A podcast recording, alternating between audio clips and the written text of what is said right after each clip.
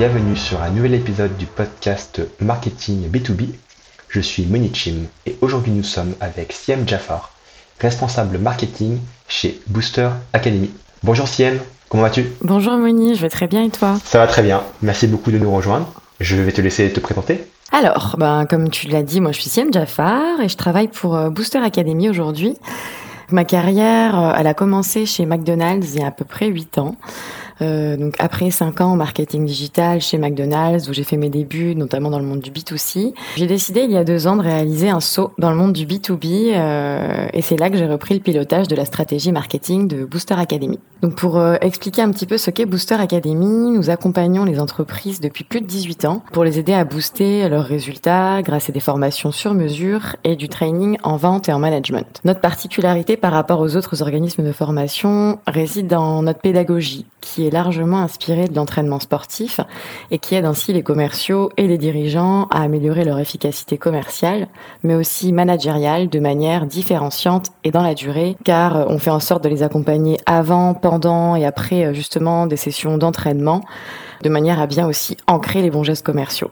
On opère sur deux segments principaux, un segment inter-entreprise où euh, on a des groupes de 5-6 personnes qui se rendent, qui se rendent pardon, dans l'un de nos 23 centres d'entraînement intensif à la vente en France et qui sont organisés en franchise et en centre en propre. On a trois centres en propre à Lille, Paris et Bordeaux. Et on travaille également sur un pôle intra-entreprise où là on va plus se déplacer dans les grandes entreprises et agir comme un cabinet de conseil sur mesure à destination des dirigeants. Est-ce qu'il y a quelque chose dans le domaine du marketing B2B que beaucoup font et que, à ton avis, devrait arrêter euh, Oui, alors quand, quand je vois ta question, euh, la première chose qui me vient à l'esprit, même si ça peut paraître un petit peu évident, ce sont tous ces messages angoissants ou euh, qui utilisent en général aussi le FOMO, donc à savoir le first of missing out, hein, la peur de passer à côté d'une opportunité. Donc ce que j'aime pas un petit peu dans ces pratiques, c'est qu'on se base vraiment sur les peurs de nos prospects ou de nos clients, et c'est donc en général corrélé à une émotion négative. Donc euh, ça peut marcher un temps, il est vrai que ça peut euh, augmenter le taux de conversion, mais je pense pas que ce soit une solution qui soit viable à long terme, dans la mesure où démarrer une relation client sur la base de la peur et de l'angoisse, ben c'est pas toujours top. Hmm. Donc même s'il est important de montrer le contraste entre la vie du client euh, avec notre produit et sans, encore faut-il le faire, je pense, euh, sans le faire angoisser, quoi. C'est pas sympa. Ça me rappelle un peu certaines pratiques, un peu plus dans le domaine du, euh, du B2C et de l'infoprenariat. Je vois vraiment des gens qui, euh, qui, ont- qui vont envoyer chaque semaine un email Mhm. avec un gros, gros FOMO. Et je me dis, ok, euh, les gens tombent dans le panneau une ou deux fois, mais euh, je pense qu'au bout d'un moment, ça. Exactement. Surtout que ça crée un espèce de sentiment négatif, à la limite un énervement. Ça arrive parfois, tu sais, d'arriver sur un site web et on te dit, allez, il reste plus que deux heures pour profiter de cette offre marketing ou s'inscrire à ce webinar. Et finalement, tu reviens le lendemain et tu te rends compte que l'offre, elle est encore là, quoi. Non, mais là, on, on euh, perd tout respect. Enfin, Exactement. Donc moi je pense que c'est bien. Non mais si c'est vrai, voilà, si, si- si effectivement le webinaire il est demain, bah, clairement dire oui le webinaire il est demain. Mais euh, c'est vrai que les, comme on appelle ça, les comptes à qui se rafraîchissent tout le temps. Personnellement je trouve que c'est un peu insulter euh, l'intelligence des gens. C'est ça. Et malheureusement, c'est des pratiques qu'on voit quand même de plus en plus, euh, dans, qu'on voit de plus en plus apparaître. hein. Alors, deuxième chose que j'aimerais, euh, enfin que je pense que les gens devraient euh, arrêter, c'est le matraquage email, notamment via les newsletters qui sont les newsletters pardon qui sont hebdomadaires, l'email marketing, le gold emailing. On sait que ce sont des pratiques qui sont répandues en B2B. Mais par exemple, suis- j'étais en vacances, je suis revenue il y a deux semaines, je suis partie plus de deux semaines. Quand je suis revenue, j'avais plus de 1000 mails dans ma, dans ma boîte mail et plus de la moitié de ces mails finalement étaient dus à des newsletters, du cold email, de l'email marketing. Donc pire dans ce genre de communication, ça reste vraiment euh, le fait que c'est pas personnalisé. On cherche pas à m'apporter de la valeur ou à m'aider à résoudre un problème. On m'a mis dans un paquet de contacts en considérant que mes problèmes c'était peut-être ça ou ça. On a jeté une bouteille à la mer pour voir si j'allais réagir ou pas. Donc pareil, même si l'email reste un outil marketing encore très puissant, euh, il est vraiment pas. Allez, je dirais qu'il y a peut-être 10% des marketeurs qui l'utilisent à bon escient. Donc arrêtons le matraquage email. Je suis euh, tellement d'accord avec toi. Je reçois pas mal de messages, des sollicitations, call email, call LinkedIn. Je crois que dans 5% des cas c'est pertinent. C'est-à-dire que la personne, je, sais qu'elle a lu mon profil, je sais qu'elle s'intéresse un petit peu à moi et qu'elle me propose quelque chose qui devrait a priori m'intéresser. Mais dans 95% des cas, c'est Ah bah, copier-coller. euh, et franchement, ça m'énerve. Et C'est du, en fait, c'est du mass euh, marketing, mass prospection, je sais pas, enfin bricoler, euh, et qu'on voit. Pourtant, pourtant, ça énerve tout le monde, mais ça, ça, ça, ça arrive quand même de plus en plus. C'est ça que j'ai du mal à comprendre. Ouais. C'est assez étrange. Je pense qu'il y a une, il y a une tendance, il y a une tendance en, en marketing, c'est il y a une tactique qui apparaît, il y a des personnes qui commencent à comprendre comment ça fonctionne, qui vont bien utiliser cette tactique-là, et puis après, gars qui vont faire des cours sur ce sujet-là, et qui vont du coup enseigner cette tactique à tout le monde. Et beaucoup de gens vont la reprendre euh, euh, sans forcément trop réfléchir, et du coup, on arrive à une sorte de saturation. Enfin, en tout cas, c'est une possibilité. Je pense que ça doit être ça. Et euh, bah, si on termine sur ces, euh, sur ces, enfin, sur ces pratiques à arrêter, ce qui est intéressant et ce qui m'a surpris aussi, parce que moi je connaissais pas du tout le monde du B2C, et euh, ce que les choses, de, ce que les gens devraient arrêter de faire, à mon sens, c'est de ne pas récompenser ses clients B2B.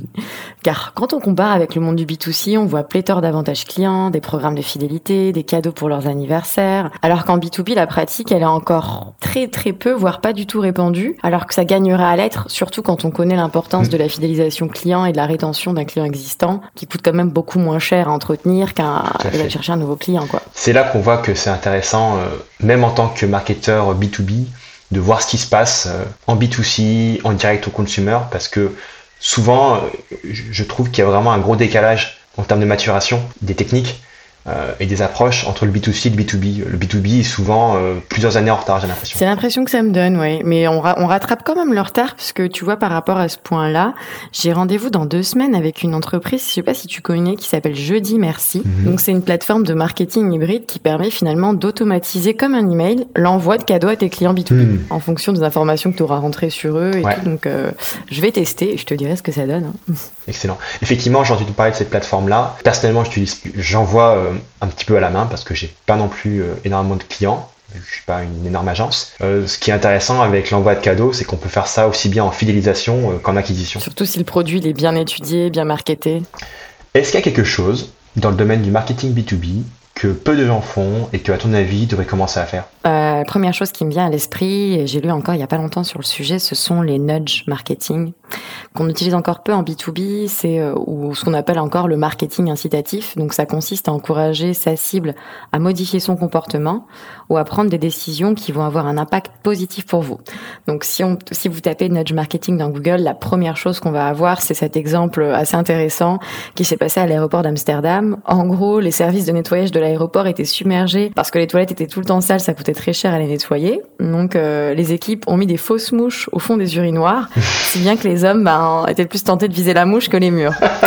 Donc euh, résultat, résultat quand même, les ressources dédiées au nettoyage ont baissé de 80%. C'est pas Ce qui, est, ouais. euh, ce qui est pas mal. Et on a encore ce genre d'exemple dans les hôtels, tu sais, où tu as un petit, euh, un, un petit carton qui te dit bah, ne mettez pas votre serviette par terre si vous voulez la conserver, euh, Mm. et pour pouvoir préserver l'environnement. Et ça permet aussi de euh, bah, faire économiser finalement à l'hôtel des frais de blanchisserie. Des frais de blanchisserie.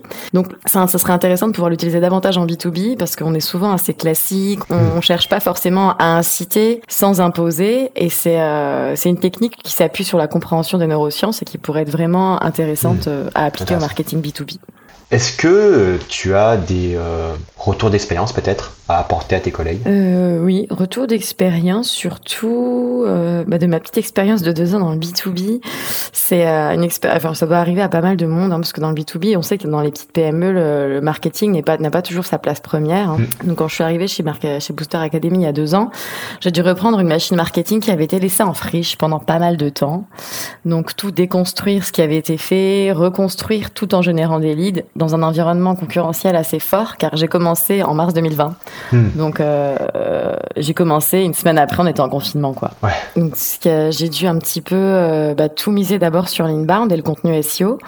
Euh, comme il n'y a pas de marketing, euh, je me suis vraiment attelée à développer bah, les cocons sémantiques, à m'intéresser aux pain points, à construire les personas, Hmm. de manière à bah, travailler la visibilité de notre site aussi. Et comme nous tous, on sait que les décideurs lisent du contenu, hein, et euh, donc c'est- ça m'a permis, je travaille Ouais. là au bout de plus d'un an. C'est maintenant, ça fait deux ans maintenant que le travail de SEO a été lancé. Hmm. Ça m'a permis de multiplier par trois les visites de mon site. Donc ça, ça a été, euh, ça a été un beau retour d'expérience. Ou moi qui connaissais pas forcément toutes ces stratégies de contenu, comment est-ce que j'ai procédé, sachant que j'arrive dans un monde où je rappelle, je ne connais pas le monde du B2B, je ne connais pas le monde du commercial, je ne sais pas comment travaillent les sales et le marketing. Donc euh, je me suis, je sais, c'est assez, voilà, c'était assez compliqué quand même. Mais euh, je dirais que le, le, la plus belle expérience là-dedans, c'est de se réunir avec les sales, toutes les équipes et les parties prenantes de l'entreprise de tous les gens qui sont en lien avec les clients et de discuter, brainstormer sur quel type de sujet pourrait finalement aider les, euh, bah, les clients potentiels. Mmh. Donc, on a pu créer des contenus pérennes, donc, par exemple comment améliorer ses techniques de prospection, négociation, euh, mais aussi on a pu développer du contenu spécifique à la pandémie, notamment avec toutes ces problématiques inhérentes à la vente à distance qui ont fait un carton justement et qui nous ont permis mmh. aussi de mieux se référencer sur les moteurs de recherche. Si, euh, si tu devais faire un retour sur image, euh, sur ton expérience en création de contenu pour attirer du trafic, est-ce qu'il y a, euh, selon toi, des choses qui ont fait que ça a bien marché et peut-être des, euh, des, leçons apprises sur des choses qui, bah, qui pour toi, ont peut-être un petit peu moins bien marché? Bah, ce, qui a assez, ce qui a assez bien marché finalement, c'est de d'aller vraiment interviewer le client, le client, de se poser la question c'est quoi son problème à l'instant T, c'est quoi les problématiques de la vente à distance, du management à distance. Et pour aller encore plus loin, on a adopté une vraie démarche scientifique. On a réalisé une étude avec le Lyon et l'école des psychologues scientifiques mhm. afin justement de comprendre bah, les problèmes et l'impact justement de toute cette distancialisation de la vente sur ta relation client à long terme. Donc euh, les résultats sont assez impressionnants. On se rend compte finalement que euh, eh ben, dans une relation commerciale, la vente à distance c'est bien, mais il faut choisir à quel moment de ton rendez-vous commercial mmh. tu vas euh, tu vas faire du distanciel ou du présentiel maintenant que c'est possible. Et euh, donc de cette étude, on a réalisé euh, pas mal de contenus, des webinars, des conférences, des articles de blog. Mmh. Donc ça a très bien fonctionné parce que on adressait exactement le problème bah, de nos prospects à l'instant T. Est-ce que tu as peut-être d'autres retours d'expérience par rapport à des campagnes que tu as pu mener euh, bah Alors là, on va être plus sur une stratégie d'inbound sales, car euh, quand il faut, en période de pandémie, quand tu as besoin de générer des leads et tout distancialiser, il fallait agir vite. Et donc, ce que j'ai fait, c'est que je me suis euh, réunie avec les sales donc pour, pour déployer HubSpot au sein de tout notre réseau de franchises. Car pour rappel, Booster Academy, c'est un réseau de 20, fran de 20 franchisés. Donc, 20 sales qui sont chefs d'entreprise. Et euh, donc pour les pour les convaincre, il a fallu déjà les convaincre de, de se mettre à HubSpot. Hein. Hmm. Et euh, de par mon expérience chez Booster Academy, pour moi la meilleure façon d'aller convaincre un réseau justement, c'est la preuve par l'exemple. Ouais. Donc euh, de mettre en place euh, des bonnes pratiques sur un centre pour prouver que ça fonctionne. Et euh, c'est ce qu'on a fait avec euh, le centre de Lille où on s'est posé, on s'est demandé bon qui est-ce qu'on veut cibler aujourd'hui, comment ça se passe, quels sont les outils qu'on a à notre disposition? On a étudié le portefeuille client et on s'est rendu compte qu'il y avait énormément d'opportunités business sur les bailleurs sociaux. Mmh. Une fois qu'on sait ça, qu'est-ce qu'on fait? Euh, Eh bien ici, euh, on a été euh, bah, creuser les touchpoints, euh, on a réalisé une mini vidéo de prospection de, allez, même pas une minute avec euh, la commerciale en question. Euh, on a envoyé ces, des séquences d'emails automatisés super bien copyrightées, euh, avec vraiment un mail qui répond à un problème, avec un case mmh. study. Et sur, on a vraiment envoyé ça à un tout petit échantillon super bien ciblé. 40 personnes. Wow. Sur ces 40 personnes, on a quand même converti 5. Converti 5 donc, ce qui nous fait un beau taux de conversion. Euh, mmh. voilà. C'est intéressant ce que tu me dis là. Donc, euh, clairement, à la base, euh, un bon ciblage, après, derrière, une très bonne compréhension de ton personnage, de ses pain points et de comment on adresse ces pain points. Et après, euh, tu as bien montré que au final, il y a des ponts, hein, euh, content marketing, euh, cold email. Bah, on utilise le content de qualité qui a mmh. auparavant été généré pour l'intégrer, euh, pour l'intégrer dans la boucle cold email. Et j'aime bien euh, le, fait d'utiliser des vidéos de prospection. Clairement, ça reste assez nouveau. J'ai l'impression que peu de gens le font et que ça permet du coup euh, d'apporter un, un, effet nouveauté qui va augmenter les performances. Donc euh, super. Bah, ça te permet d'être un petit peu disruptif quand même parce que euh, puis même dans le ton on a utilisé des gifs un ton un petit peu humoristique parce que hmm. même si c'est pas révolutionnaire hein, la vidéo on connaît les techniques de prospection de B2B nos ventes on en connaît plein hein, mais euh, je pense que ce qui reste important c'est quand même d'adapter ces techniques de prospection à sa cible aussi. Car on sait que les bailleurs sociaux sont pas fri très friands du digital. Hmm. donc le mail restait euh, vraiment un outil pertinent. Donc comment comment être différenciant euh, bah, dans, finalement dans un email? Tout en gardant le fond le fond du message euh, en gardant un fond, enfin un message très qualitatif. Mmh. Car même si la forme elle peut suivre, tant mieux, mais c'est pas le plus important. Et euh, aujourd'hui, on voit souvent des mails, des techniques de prospection qui se démarquent, notamment je pense à Lemlist, à Galaxy, donc des outils qui sont juste géniaux, mais qui souvent sont mal utilisés. Et on considère que comme l'outil est très innovant, il va faire tout le job. C'est ça, le solutionnisme technologique. Exactement. Donc euh, message euh, à tous les marketeurs. Donc c'est super d'utiliser des outils, mais fondamentalement le, le message est plus important que, que les médias. Mais au-delà du message, enfin, ce qui permet finalement euh, d'avoir un bon message, c'est avant d'envoyer ton message, qu'est-ce que tu fais en fait? Donc euh, nous, ce qu'on aime bien faire en interne, c'est euh, prendre la technique un petit peu du profiling, tu sais, où quand tu veux aller capter quelqu'un, tu vas aller chercher sur son LinkedIn ce qu'il aime, ce qu'il a fait, avec avec quelle personne il est connecté. Même si tu as cette personne dans ton CRM et que ton CRM est connecté à ton à ton site web, aller voir où la personne a cliqué, aller rechercher finalement de la news sur son secteur d'activité pour avoir autant de billes pour briser la glace et aller toucher la personne au cœur. Ça me fait penser euh, à un exemple d'email de prospection qu'une de nos directrices commerciales a reçu chez nous. Elle me transfère le mail et elle me dit "Tu peux décoder pour moi, je comprends rien." Euh, L'objet du mail, c'était bah, comment vous allez multiplier euh, vos emails par 10 ou par 100. Enfin, tu sais, c'est vos objets euh, qu'on aime bien, qu'on aime bien voir dans nos boîtes mail. Et dedans, que des emojis, que du jargon, grosse marketing, inbound sales et tout.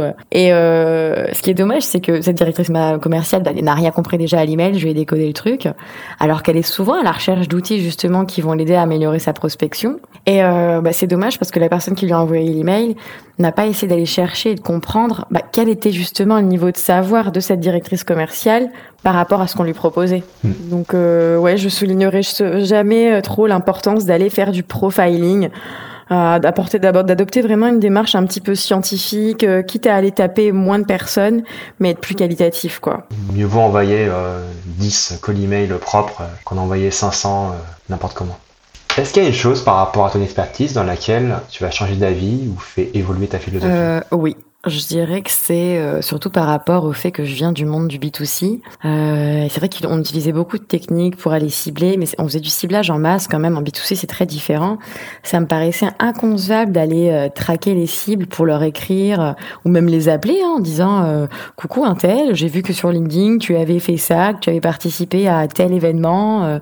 Donc, j'ai changé d'avis dans le sens où maintenant, j'ai moins peur, même moi, de prendre mon téléphone, d'aller envoyer un email au client et lui parler de lui finalement presque comme si c'était un ami. En B2B, je pensais que les relations étaient très froides, euh, qu'on pouvait pas se permettre de faire ça parce qu'on le voit encore beaucoup, hein, des messages très protocolaires. Hmm. Mais non, pour moi, le ton, il peut être aussi décontracté qu'en B2C. Et j'ai maintenant l'impression qu'en B2B, euh, au final, les gens, ils aiment bien qu'une personne vienne leur parler plutôt qu'une marque.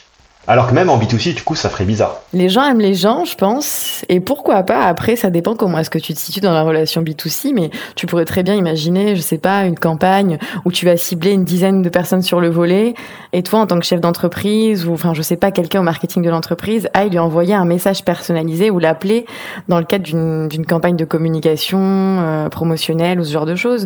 On le fait. Euh, les gens, enfin, c'est pas compliqué. On sait très bien en marketing, en règle générale, que les gens aiment bien qu'on leur parle d'eux. Hmm. Les gens sont assez autocentrés finalement. Donc plus on a l'impression qu'on prend en tant que personne, qu'on fait de la recherche sur moi, qu'on parle de mes besoins, mes sentiments, et plus je vais être embarquée quoi. Est-ce qu'il y a un marketeur ou une ressource que tu conseilles de suivre? Ben toi déjà.